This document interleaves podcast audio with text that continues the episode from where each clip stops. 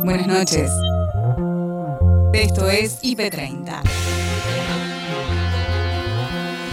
En 30 minutos te voy a mostrar lo mejor de la programación del día. Ahí vamos.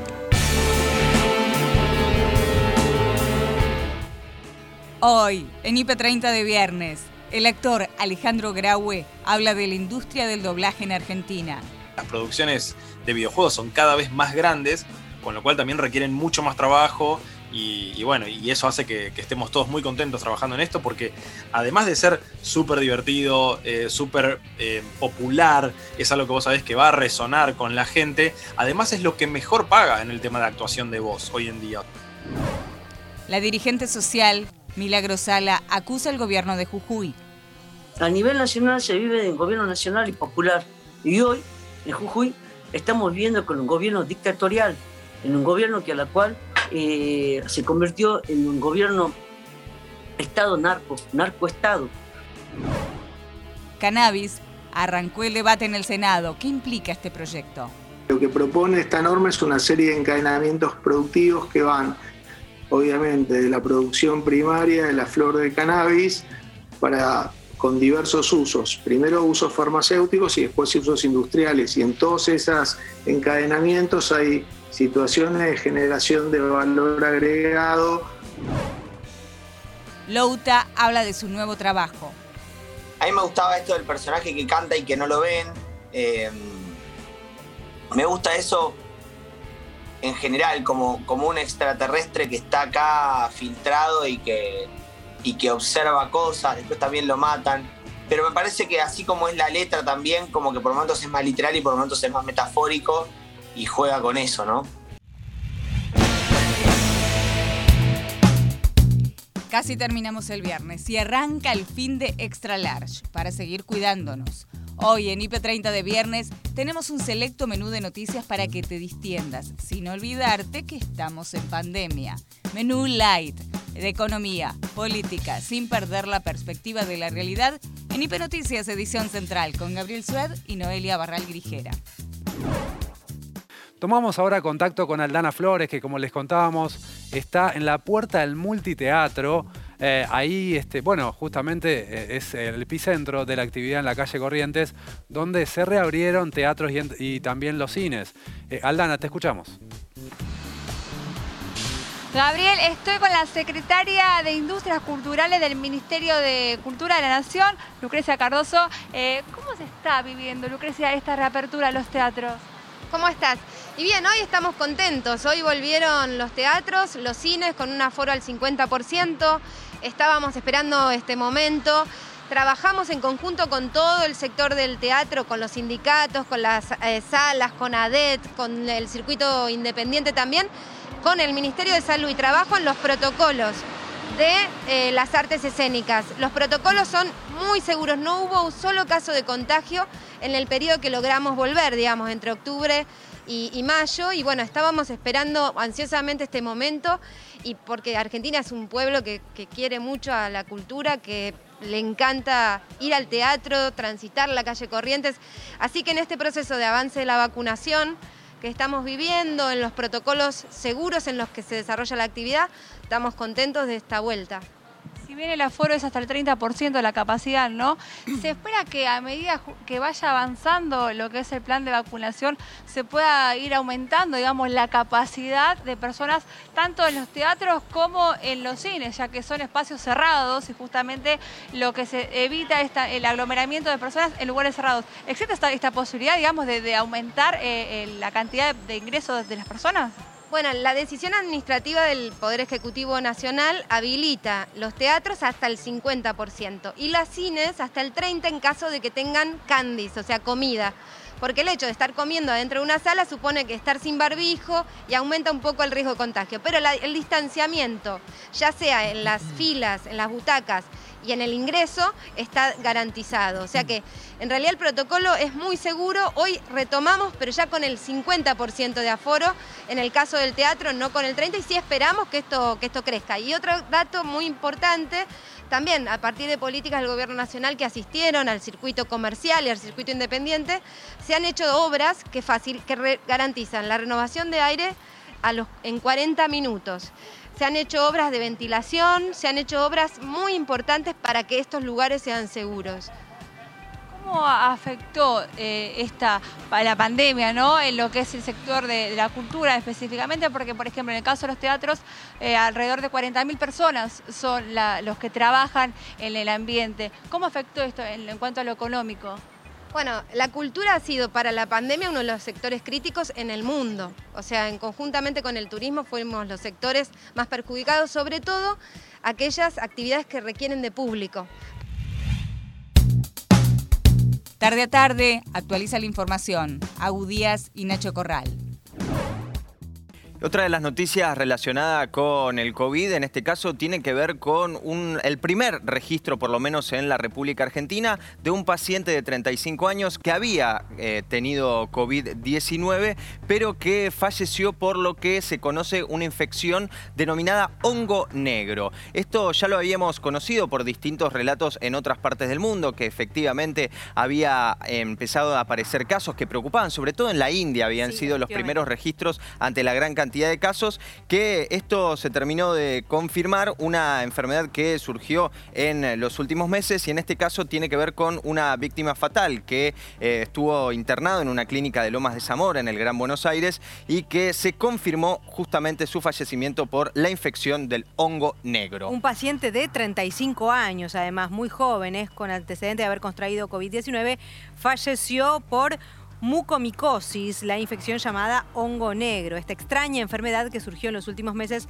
alrededor del mundo y ataca con más gravedad a quienes padecen o padecieron coronavirus. Ya hemos en algún momento conversado con ustedes, pero bueno, por supuesto queremos saber y refrescar la información de qué se trata. ¿Es algo nuevo? ¿Es algo que existía? ¿Por qué está asociado con el coronavirus? ¿Es una consecuencia de las personas que tienen esta enfermedad o en realidad es una consecuencia que puede darse con otras enfermedades? Tenemos un montón de preguntas. Todo eso le queremos preguntar a María Luján Cuestas, que es la directora del Laboratorio de Investigación y Desarrollo en Micología del IMPAM, que es el Instituto de Investigaciones en microbiología y parasitología médica y a quien le damos la bienvenida. María Luján, ¿cómo estás? Agustina Díaz y Nacho Corral te saludamos. Hola, ¿qué tal? Buenas tardes, ¿cómo andan? Muy bien. ¿Cómo estás, María Luján? Muy buenas tardes. Bueno, eh, ¿qué es el hongo negro? El hongo negro es el agente causal de la mucormicosis, que es una enfermedad eh, producida por un hongo que no es negro, sino que la terminación de hongo negro es por las características de las lesiones que genera el hongo, sí que son lesiones necróticas de color negro. ¿Y cómo se relaciona el hongo negro con el coronavirus, con el COVID-19?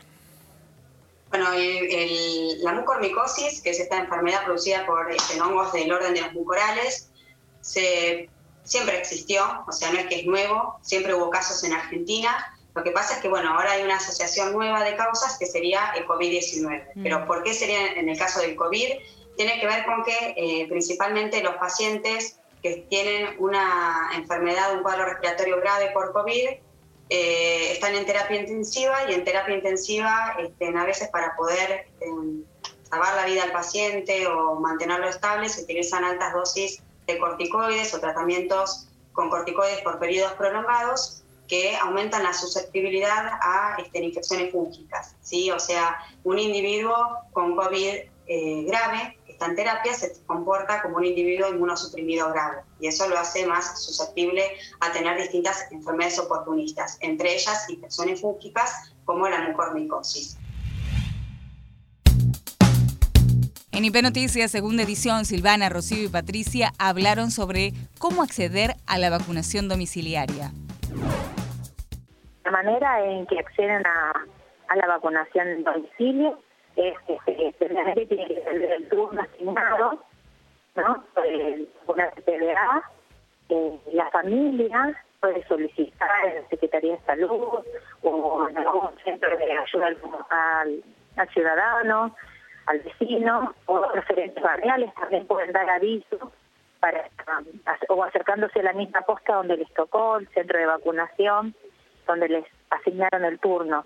Y este, se hace un registro, una nómina de pacientes que son eh, de domiciliario, domiciliarios. Bien. Bien, ¿y en qué, eh, cómo está formado el equipo, Paola? ¿Con quién ¿con quién vos vas a la vacunación domiciliaria? ¿Con quién vos vas hacia los equipos? Hacia, ¿Con qué equipos van, perdón, hacia, la, hacia los domicilios de estas personas? Eh, sí, vamos con el chofer, con una antropóloga, una compañera, la que hace ayuda con la... Obviamente hay una, hay una instancia que un día antes eh, llaman a la familia del paciente, les hacen una como un triage, eh, o sea, para descartar que sea un paciente que, que haya estado en contacto con un, con un posible caso de COVID o que el paciente tenga fiebre o tenga algún motivo por el cual se detiene la vacunación. Se detiene esa visita. Perfecto. Así que mm, vamos con el chofer, la antropóloga, este, que hace después el llamadito, después de que, se que el paciente recibe la vacuna en el domicilio, hace el llamado como para ver que chequear que esté todo bien. Perfecto. Números de teléfonos que pueden llamar si llega a haber algún inconveniente. Bien. Eh, las primeras media hora, digamos, ¿no? Que todas las personas que son vacunadas en una posta, en un vacunatorio, suelen esperar entre 20 y media hora eh, para para descartar cualquier caso de, alergia. Perfecto. Paola. Se hace seguimiento telefónico, sí. En imagen positiva, Milagro Sala habló sobre su situación procesal. La dirigente social acusa al gobierno de Gerardo Morales de dictatorial. A nivel nacional se vive en gobierno nacional y popular. Y hoy, en Jujuy, estamos viviendo con un gobierno dictatorial, en un gobierno que a la cual eh, se convirtió en un gobierno Estado narco, narcoestado, como lo quieren decir. Y, hoy no hay ni un opositor que pueda levantarle la voz. Y lo que se atreven, vuelvo a insistir, eh, terminan con causa. Eh, esto es lo que nosotros nos cansamos de denunciar. Quien fuera su abogada y es actualmente ministra de Mujeres, Géneros y Diversidad, estoy hablando de Elizabeth Gómez Alcorta, acaba de tuitear eh, remarcando una vez más que para ella usted es una presa política. Sabemos que para el presidente Alberto Fernández en su país no hay presos políticos. ¿Cómo se da este debate dentro del Frente de Todos? Mira, eh, para, para, el presidente no hay preso político, pero sí hay preso con, eh, con detención arbitraria, es lo que ellos dicen, ¿no? Sí. Y que dicen de que ellos esperan que la justicia eh, termine de, de, trabajar, investigar y para, y para ver que, que, que, si somos inocentes o no. Pero yo cómo puedo pedir justicia con la justicia que está pintada de los colores de rojo y blanco, eh, radical y de Cambiemos. ¿Cómo puedo pedir justicia? ¿Cómo puedo pedir justicia cuando me siguen llenando de causa? ¿Cómo puedo pedir justicia cuando los jueces y los fiscales son amigos o son parientes de Gerardo Morales? ¿Sí? Hoy Gerardo Morales lo único que puede demostrar en Jujuy es que eh, no muestran obra, no muestra los hospitales en buen estado, no muestra la escuela en buen estado, eh, muestra que únicamente ha podido hacer en la gestión de cinco años y cuatro meses eh, tener la presa Milagro Sala y seguir condenándola de, la, de todas las causas que me han dado, cerca de 16 causas. Esto es lo que muestra Gerardo Morales. Y nosotros, sí, yo te, digo, te hablo como jujeño, no te hablo como Milagro Sala. Acá se está corriendo peligro las vidas y la vida de muchos jujeños. Porque el que no se muere de coronavirus se muere de dengue, el que no se muere de dengue se muere de, de nutrición infantil. Eh, acá las cosas están muy mal, pero muy mal. Y nosotros los gritos pedimos a la nación que la nación venga y no venga a ver las mentiras de Gerardo Morales, que venga a los barrios, que venga a los hospitales, que venga a las escuelas y para que vea de que realmente, que realmente eh, hoy eh, la estamos pasando mal. Ana Sicilia conversó con Pablo Facio, de la Cámara Argentina de Cannabis, sobre el debate que arrancó en el Senado y lo que ello significa.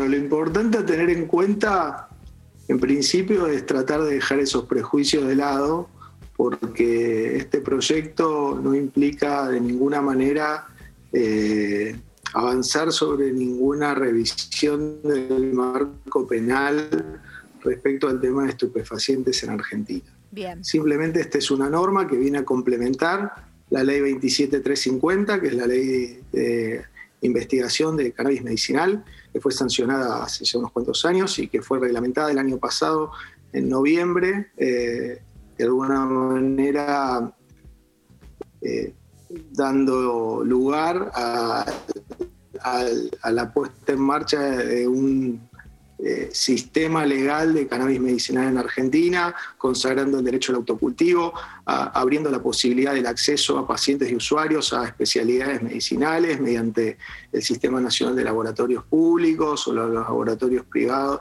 privados que quieran desarrollar derivados de cannabis para atender patologías como la epilepsia refractaria o tantas otras, porque el marco ya dejó de ser restrictivo, sino que cualquier paciente con una indicación médica puede acceder a un tratamiento de cannabis, inclusive comprarlo en una farmacia que, esté de alguna manera vinculada a, al Programa Nacional de Cannabis Medicinal.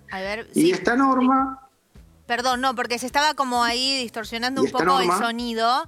No sé, vos me escuchás bien. Recién estábamos como perdiendo. A ver si nos podemos reacomodar. Y ahora Yo sí, te escucho bien. Bien, ahora te escucho bien, sí. bien? Ahí va, va queriendo. Medio que, te me vas. esta norma que se envió al Congreso.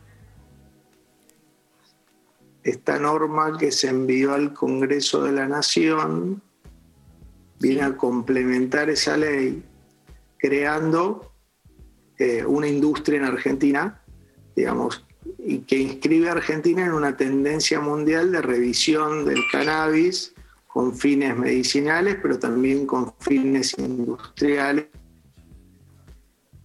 y la transformación de la materia prima en diversas presentaciones, como pueden ser fibras textiles o celulosa de papel o bioplásticos. Sí, es como que te voy escuchando y por momentos, viste, pero todavía no se cortó, así que sigamos, vamos despacito, pero, pero vamos. Eh, cuando hablamos ¿no? de desarrollo productivo, digo, desde la matriz, ¿no? Desde lo principal a considerar, a tener en cuenta, pues lo primero que por ahí, uno, o al menos yo pensé, dije, bueno, pensé en las fuentes eh, de, laburo que también se va a generar, ¿no? Las fuentes de trabajo, digo, pero quizá eso termina siendo el, último eslabón, obviamente importante, digo, pero hay que generar una base sólida y eh, los fierros, como quien dice, ¿no? La estructura para que darle marco al desarrollo productivo de, de este proyecto. Y ahí, ¿cuáles son los pilares?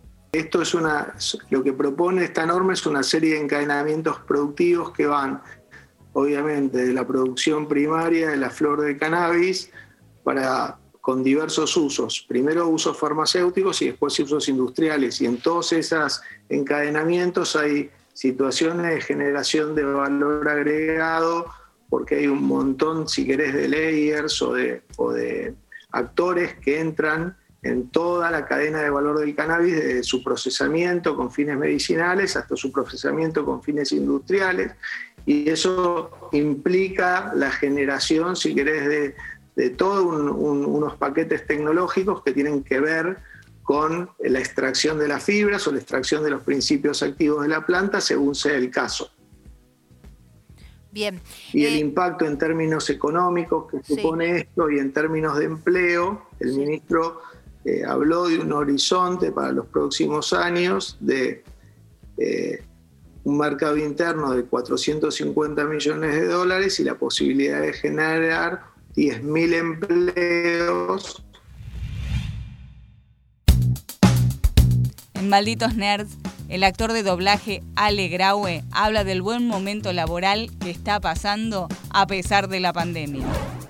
Las producciones de videojuegos son cada vez más grandes con lo cual también requieren mucho más trabajo y, bueno, y eso hace que, estemos todos muy contentos trabajando en esto porque además de ser súper divertido, eh, súper eh, popular, es algo que vos sabés que va a resonar con la gente, además es lo que mejor paga en el tema de actuación de voz hoy en día. O sea que gana, o sea, cierra por todos lados. Cuando te convocan para un videojuego es como, sí, win-win. Eh, ¿Y cuánto es en, promedio el tiempo que se le dedica? Entiendo que no es lo mismo grabar las voces del protagonista, como en Ghost of Tsushima, que algunas voces secundarias, pero un trabajo de grabación de, un juego que sabemos que a veces pueden llegar a durar 30 horas contra una peli que sabes que va a durar dos como mucho. Eh, ¿Cuánto tiempo de trabajo te lleva? Y mira, depende. En el caso de Ghost of Tsushima, la verdad que Jin Sakai, el protagonista, no es un tipo de muchas palabras. con lo cual, incluso a pesar de ser el protagonista, o sea, estuvimos grabando alrededor de cuatro meses, eh, casi todos los días, tres, cuatro horas. Pero como te digo, no tenía tantas palabras, no era un tipo súper verborrágico. Claro. eh, y aparte todo en un registro súper acá, viste, súper plano. Nada que era eh, algo muy alocado, muy demandante para, para la voz. Eh, entonces sí, digamos, los proyectos en general igual tienen un deadline, ¿no? Entonces Claro. vienen como, bueno, mira, esto hay que entregarlo en junio. Y ahí empezás a dividir, bueno, ok, para llegar a junio tenemos que trabajar tantas horas por semana, tanto tiempo que... Y ahí medio que lo vas armando junto con la empresa, con el estudio en donde estás grabando. Eh, en mi caso particular, bueno, fue, fue así. Eh, arrancamos en enero y arrancó la pandemia en el medio, con lo cual se pausó y después yo seguí grabando un poco desde mi casa. En el medio fui papá también, o sea que fue, fue muy caótico, pero más o menos cuatro o cinco meses fue lo que duró la grabación. Cuando es, un, es una superproducción así, es por ejemplo un Ghost of Tsushima, ¿tenés el, guion entero del juego, solamente el de tu personaje? Digo, porque hay mucho hermetismo, mucho cuidado por spoilers, para no contar la historia. Seguramente firmarás un montón de documentos que digan, no podés decir esto porque si no te vamos a caer con todo el peso de nuestros abogados. Pero, ¿ya conoces toda la historia o es medio, algo medio aislado? ¿Qué te dicen, qué no? No, no, el videojuego se graba de una manera muy distinta a lo que es grabar una serie, una película, en donde vos grabás, digamos, cronológicamente. O sea, empezás del minuto cero y vas repasando toda la peli. Videojuegos a mí me pasaba mucho de de repente grabar una escena donde estaba el, personaje Pirulito y de repente la siguiente escena Pirulito había muerto. Entonces, ah, bueno, bueno. Y la siguiente escena otra vez estaba Pirulito. Y yo decía, pero ¿no se murió en la escena pasada? Me dice, no, no, no. Estamos grabando las frases y las escenas en desorden. Justamente para eso, para que también uno no, no, no pueda entender mucho de qué hasta hacia dónde estás yendo. Y, y lo que es guion y todo eso, por lo menos en, en el caso de los juegos que yo conozco, lo trabaja todo un equipo de guionistas, lo, lo tienen ellos, digamos, yo voy al estudio y grabo y me en- entrego a leer lo que está ahí y a escuchar lo que me pasan, pero yo no me llevo nada, digamos, yo no tengo Claro. el guion, yo no tengo los videos que puede llegar a ver. Todo eso es recontra confidencial y por eso cuando sale el juego es que uno dice, quiero ver cómo quedó, porque no tengo ni la menor idea. Eh, Así que eso por un lado está bueno y por otro lado, bueno, son menos herramientas que tiene el actor para poder interpretar, así que eh, demanda de mucho más, eh, mucha más imaginación, concentración, que de la parte de dirección te cuiden mucho más. Está piola, está piola, pero bueno, es, tiene su dificultad.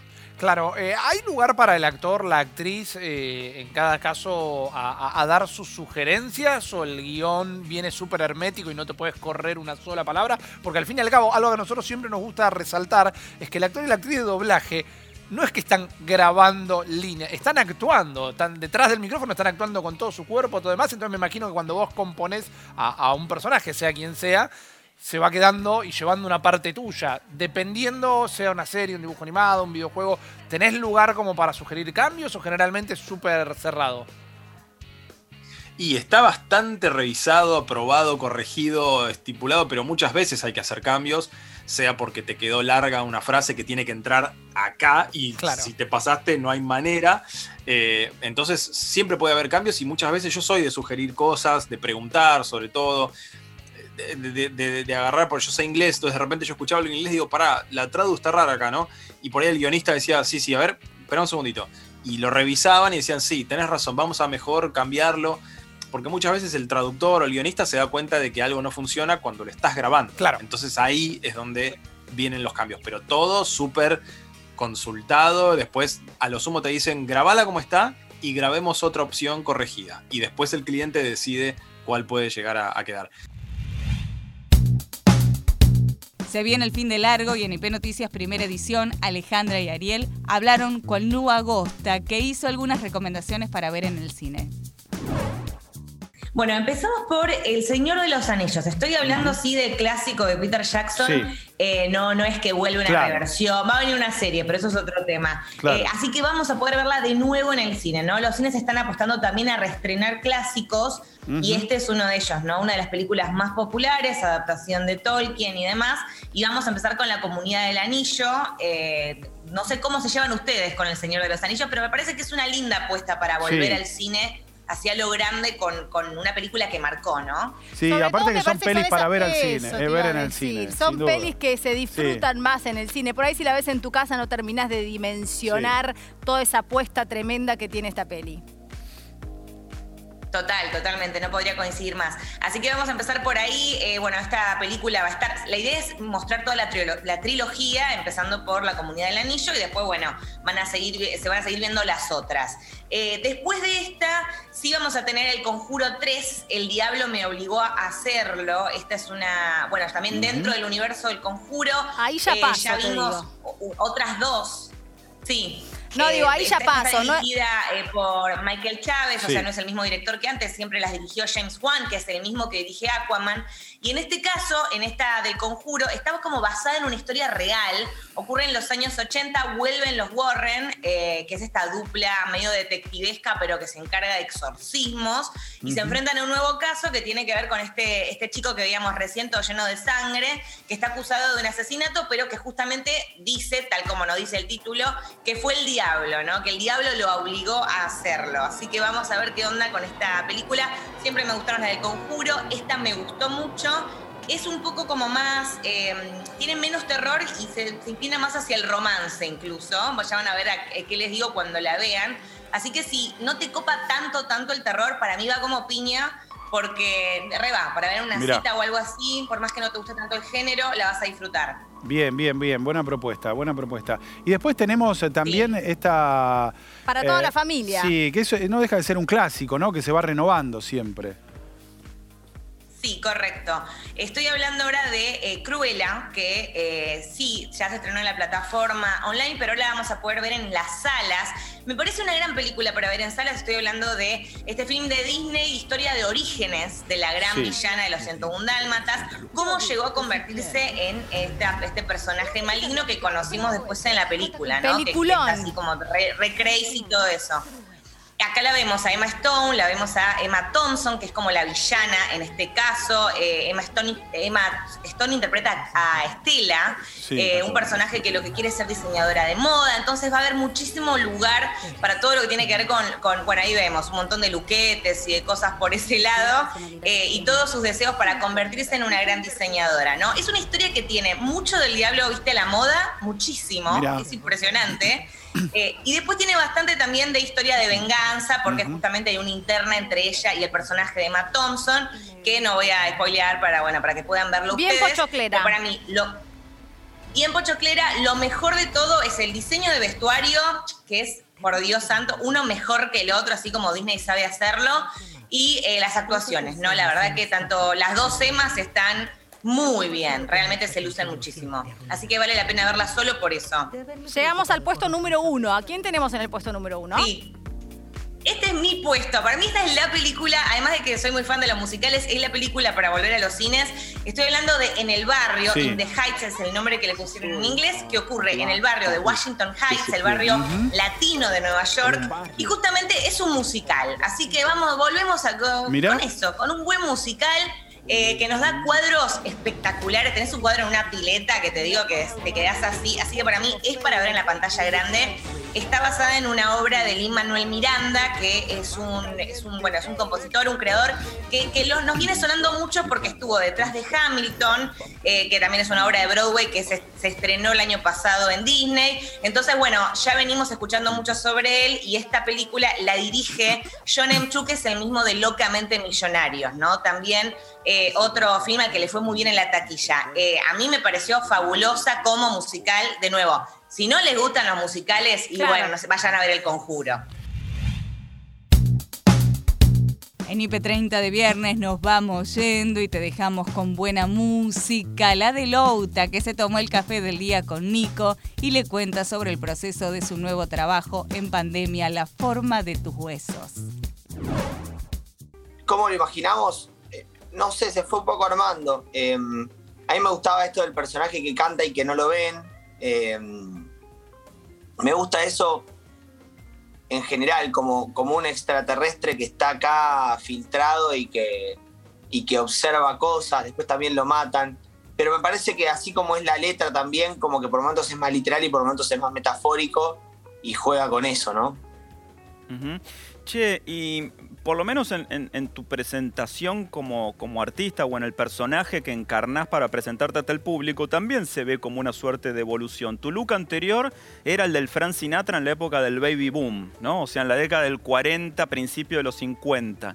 Y ahora empezaron a salir las camperas de cuero, con lo cual Frank Sinatra se retira un poco y le deja el paso a eh, James Dean o a Sal Mineo, ¿no? Que hay, co- hay como una cosa este, retro, pero que cambia de década también. Eso creo que forma parte de tu cosmovisión como artista, ¿no? Sí, un poco creo que tiene que ver con la letra de la canción, que de repente estaba diciendo otra cosa y necesitaba decirla desde otro personaje, digamos, como porque está hablando un poco, es un poco más, ahí tiene, tiene otro lugar la letra, ¿viste? Después, bueno, escúchenla, eh, pero bueno, también uno se para desde donde, también desde donde canta y qué es lo que canta y, y no siempre todo pega con todo, ¿no? Sí, tal cual, pero se ve ahí como, como una eh, evolución estilística y quería preguntarte por el desafío de componer, grabar, incluso rodar o filmar un video en época de pandemia. ¿Cómo, cómo te, te trataron los primeros meses en cuanto a la creación y estos últimos meses? eh, ya Bueno, en los primeros meses, en los primeros meses hice el disco anterior, que es 2030. O sea, mi último disco lo hice en pandemia con Eduardo Cabra, el doctor de calle 13. Eh, hicimos un disco que, que- que fue un- una locura como lo hicimos y, y fue salir a combatir desde ese lugar, ¿viste? Como, bueno, apenas fue toda la movida de la pandemia, bueno, vamos a hacer un disco, ¿viste? Como al toque. Eh, lo hicimos por Zoom, el disco, así una locura. Y después ahora justo filmamos el video en el momento en el cual se abrió todo un poco más. Eh, después ahora se volvió a cerrar un poco más. Pero, pero bien, bien, obviamente tomando todos los cuidados, todo el mundo con barbijo, como todas esas cosas, ¿no? La forma de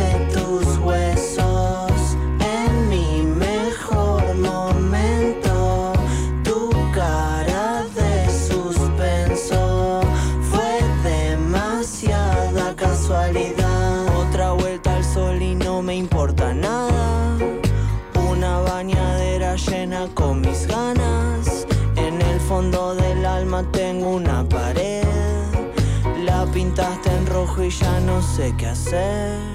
Bailemos la música como un lento. Y si me van a matar en cuanto, ya se hicieron las dos y cuarto. Tu demonio te está mimando. Quieto en la vidriera viendo la gente correr. Todo el mundo busca su gramo de suerte.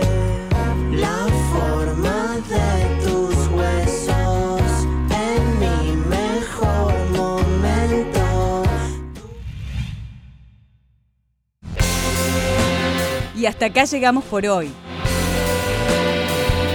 Acordate que podés ver las notas completas en nuestro sitio www.ip.digital y en nuestro canal de YouTube, búscanos como IP Noticias y suscríbete. Hasta la próxima. Buenas noches.